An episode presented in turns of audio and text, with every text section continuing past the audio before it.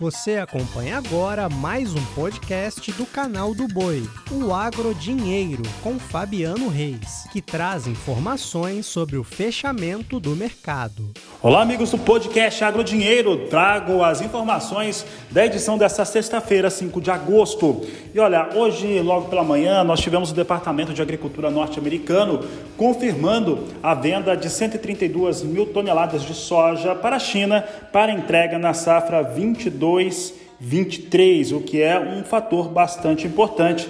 Também teve entrega ou vendas, melhor dizendo, para destinos não revelados no mesmo, na mesma quantidade, no mesmo volume, provavelmente é China também. As vendas elas têm ocorrido num momento de muita turbulência no cenário internacional, nas questões geopolíticas e mostrando aí um cenário melhor, pelo menos melhor um pouco em relação às vendas norte-americanas. Melhor que isso, só mesmo as vendas brasileiras que totalizaram um volume um pouco maior, agora tendo aí uma situação de maior tangência nessas vendas. Chicago hoje fechou com sinais mistos, mostrando mais uma realização de lucros frente às altas que ocorreram nesta quinta-feira. A posição de setembro fechou a 14 dólares e 62 centos mais 2 o bushel, com alta de 0,07%.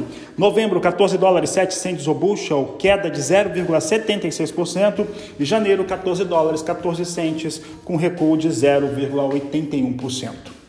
Olha, nós tivemos todas essas questões geopolíticas, fornecimento de fertilizantes, alguns riscos para a safra e resolvemos conversar com Marcelo Melo, ele que é analista da Stonex, para falar um pouco a respeito da oferta no Brasil e equilíbrio das coisas, como é que vem os cenários. Marcelo Melo, qual que é a sua avaliação? Boa tarde.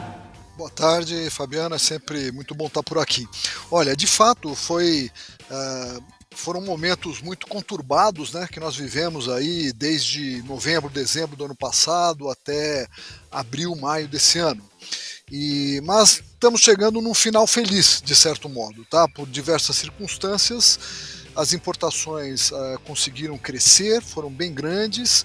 Houve, muitas vezes nós conversamos aqui no, uh, no programa de você, falamos do que chamamos de destruição de demanda, porque os preços estavam muito altos e isso ajuda, quer dizer, isso não prejudicaria a produtividade, mas isto evidentemente ajudaria a fazer oferta e demanda se encontrarem. Então, na medida que as importações acabaram conseguindo crescer bem fortemente e tivemos de fato uma destruição, por enquanto não de demanda, né? Quer dizer, que as aplicações vão ser feitas, como você falou, a partir de outubro. Mas as compras foram feitas a menor. Assim, é, fácil, você pode dizer é, vamos dizer, conservadoramente 20% a menos. Uh, então, uh, hoje em dia os estoques estão super tranquilos, os estoques locais, os preços têm cedido e não há nenhum risco de desabastecimento para o plantio que nós vamos fazer, que vai ser muito bom, né, muito grande, aí como você colocou, a partir de setembro, outubro. Marcelo, e aí nós temos ali uma, um cenário, né, que estava falando sobre o ambiente internacional, que são variáveis que fogem ao controle, mas que impactaram principalmente a, essa relação com fertilizantes. Eu estava vendo o levantamento dos seus colegas, até da Stonix, falaram a respeito da recuperação para a segunda safra de milho agora na 21-22 e já traziam também para 22-23, primeira safra de milho e, claro, a de soja. Mas eu sempre fico muito é, atento à questão ligada à safra de milho, segunda safra da campanha 2022-2023. É, havia uma previsão que chegaríamos um pouco mais tranquilo nela. Esse ambiente que nós temos e que acaba por não se tranquilizar no ponto de vista geopolítico, ainda influencia muito o fornecimento dos produtos, Marcelo?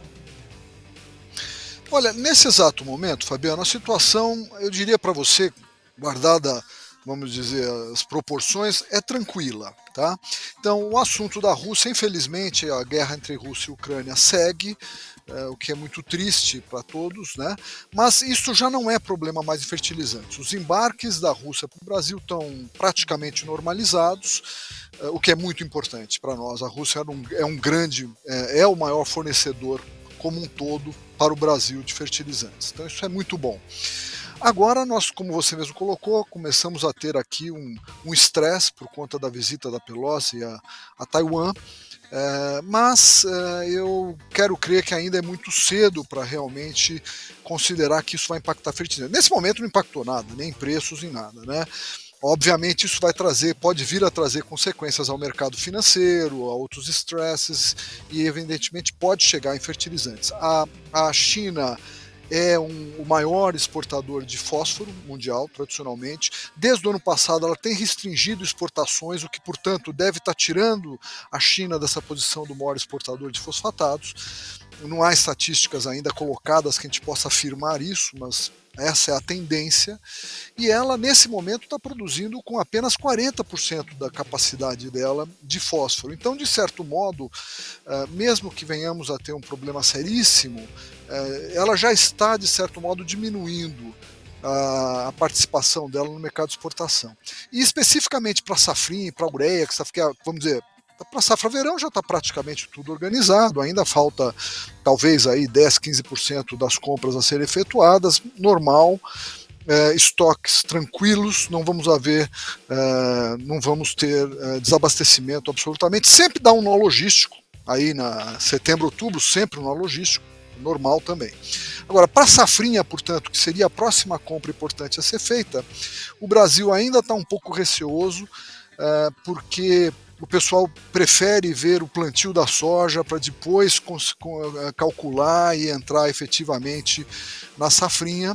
Eh, mas nós não vemos problema por conta dessa situação, mesmo com a situação da China agora, é, é muito prematuro, não haveria problema. Não acho que será um problema nesse sentido. E eu agradeço a participação de Marcelo Mello no nosso podcast. Um grande abraço a ele, um grande abraço a você também. Uma boa noite, um grande abraço e até segunda-feira.